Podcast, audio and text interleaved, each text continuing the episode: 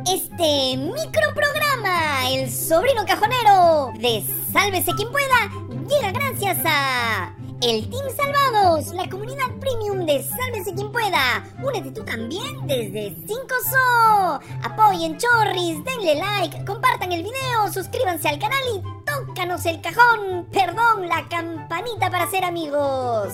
¡Sálvate! Y sálvanos. Soy Diego. Firme que tú también eres cajonero en tu barrio. Ah, ah, te recurseas en una funeraria. Ah, perdona, no sabía. Estafador. Bueno, ya lanza, que estamos más embalados que el alcalde de Lima cualquier día de la semana.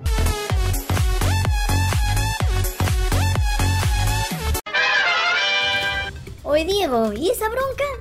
¡Ah, su! ¿Cómo que en Miraflores? Bien decía el alcalde Carlos Canales que había que educar a la gente de los cerros que bajen al exclusivo distrito de Miraflowers. Bueno, resulta que decenas de personas llegaron al frontis de la municipalidad donde se escondía Canales para protestar contra el cierre del lugar de la memoria.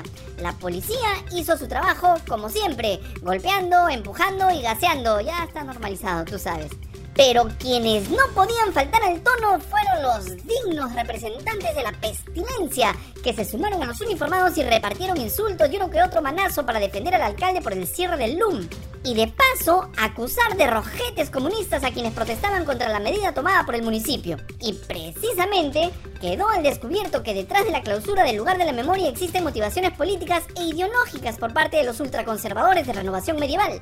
La periodista y directora de Ojo Público Nelly Luna publicó un documento de la Contraloría de diciembre de 2022 de 56 museos que son responsabilidad del Ministerio de Cultura, 53 no tenían certificado de inspección técnica de seguridad en que fue el motivo aducido por Canales para cerrar el LUM. Y entre los museos también está el de la Huaca Puyana, donde además funciona un exclusivo restaurante donde Diego celebra todos sus cumpleaños y luego se cae de la cama y despierta, pero no importa.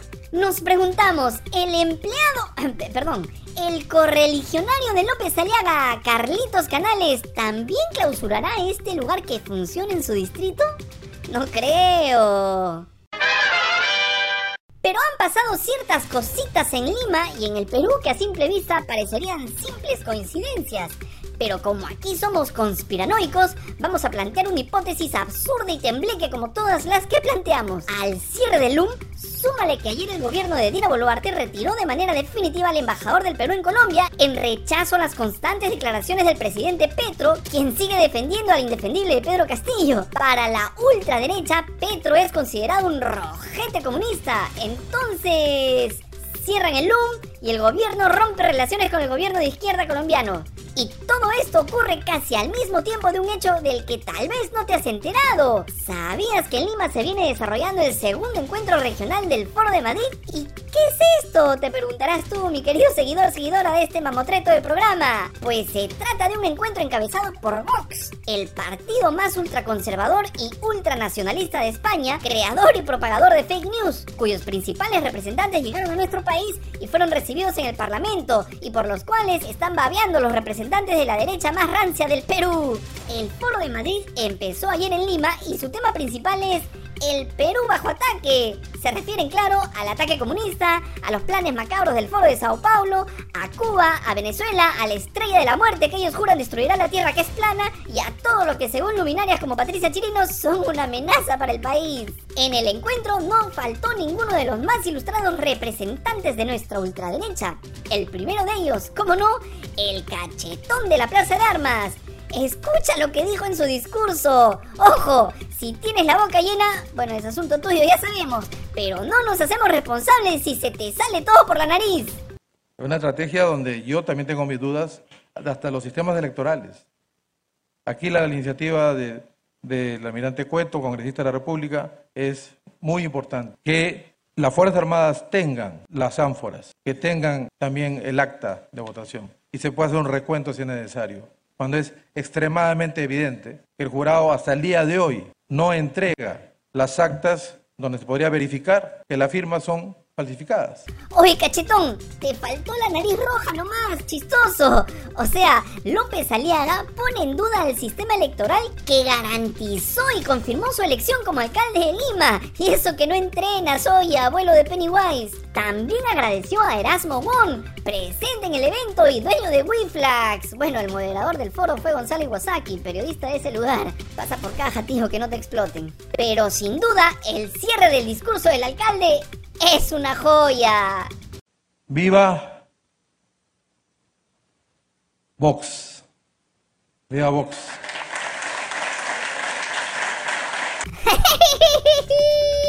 El cachetón se pasó de tragos. De agua, por supuesto. No te mueras nunca, tío. Yo te suelto el silicio. Tú pide nomás. Pero otra infaltable fue Malcri Carmen Alba. Josefina Mala dejó un mensaje que otra vez la pinta de cuerpo entero y desnuda. No, mis ojos, Diego. Ah, perdón, desnuda, o sea, deja al descubierto, deja al descubierto sus motivaciones políticas. Los caviares, después de que se quedaron sin tribunal constitucional, se encargaron de bajarnos la elección de Defensoría del Pueblo, porque ese era un objetivo también de nuestra mesa directiva, de nuestra, en nuestra presidencia, y pudieron parar ese tema. Y hasta el día de hoy no hay defensor del pueblo. Esa es la realidad. Y yo creo que aquí todos tienen que agradecer al Congreso. O sea, la señora trabaja no buscando el bienestar de los peruanos, sino para darle la contra a los caviares, un enemigo que vive en su cabecita. Y encima tenemos que estar agradecidos con este Congreso con más del 90% de desaprobación. Tía, en serio, busca ayuda. Pero no te preocupes, muy pronto haremos un especial con tus frases y actos más memorables, porque te lo mereces. Bueno, y así hasta Santiago Abascal, dueño, perdón, líder de Vox, envió un mensaje a sus fans peruanos que no vamos a poner aquí porque es más de lo mismo. Entonces, Renovación Medieval cierra el lugar de la memoria. Dina rompe con Petro y luego la ultraderecha peruana le pone la alfombra roja a sus pares españoles de Vox.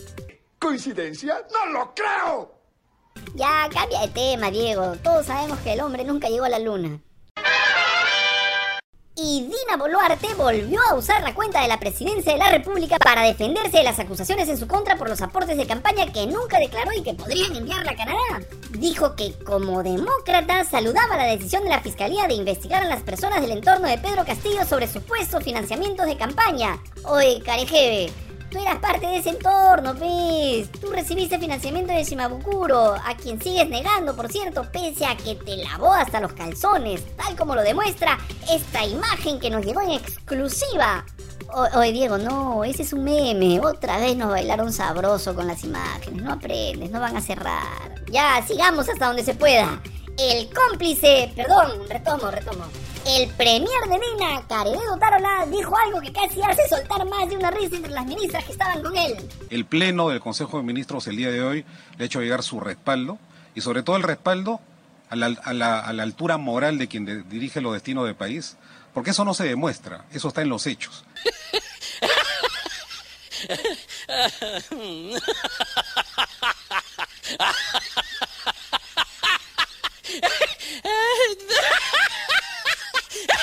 Pero incluso ante las preguntas de la prensa que siguió insistiendo, Otaro la pidió ayuda a sus ministras, que le manden un salvavidas, pero... En consecuencia, lo que va a hacer ella va a ser responder de manera conforme lo, la obliga la Constitución y las normas al requerimiento de las autoridades.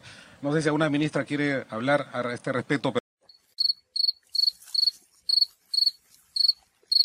¿Viste? Nadie te quiere, reptilio. Vas a caer, miserable. ¿Se acuerdan del rochezazo por la tesis de la fiscal de la nación? Bueno, queridos seguidor chismosín de SQP, todo indica que doña Nelly, perdón, perdón, retomo, todo indica que la Popis hizo una jugada para demostrar que sí presentó su tesis para obtener los grados de maestría y doctorado. ¿Que cómo lo sabemos? Lo que sucede es que ayer los abogados Willy Ramírez Chavarri y Guillermo Quiroz Ciesa, grábate bien esos nombres, difundieron un documento donde ratifican sus firmas en el acta de sustentación de la mejor amiga de Pedro Castillo, en otras palabras, fueron los jurados encargados de evaluar su tesis. Pero, ¿qué pasó aquí? De pronto recuperaron la memoria estos angelitos. Hace dos días, el 28 de marzo, el equipo del noticiero de Juliana Oxenford buscó a los patines que te nombramos hace un rato y ambos dijeron que no recordaban haber participado como jurados de la tesis de Patricia Benavides.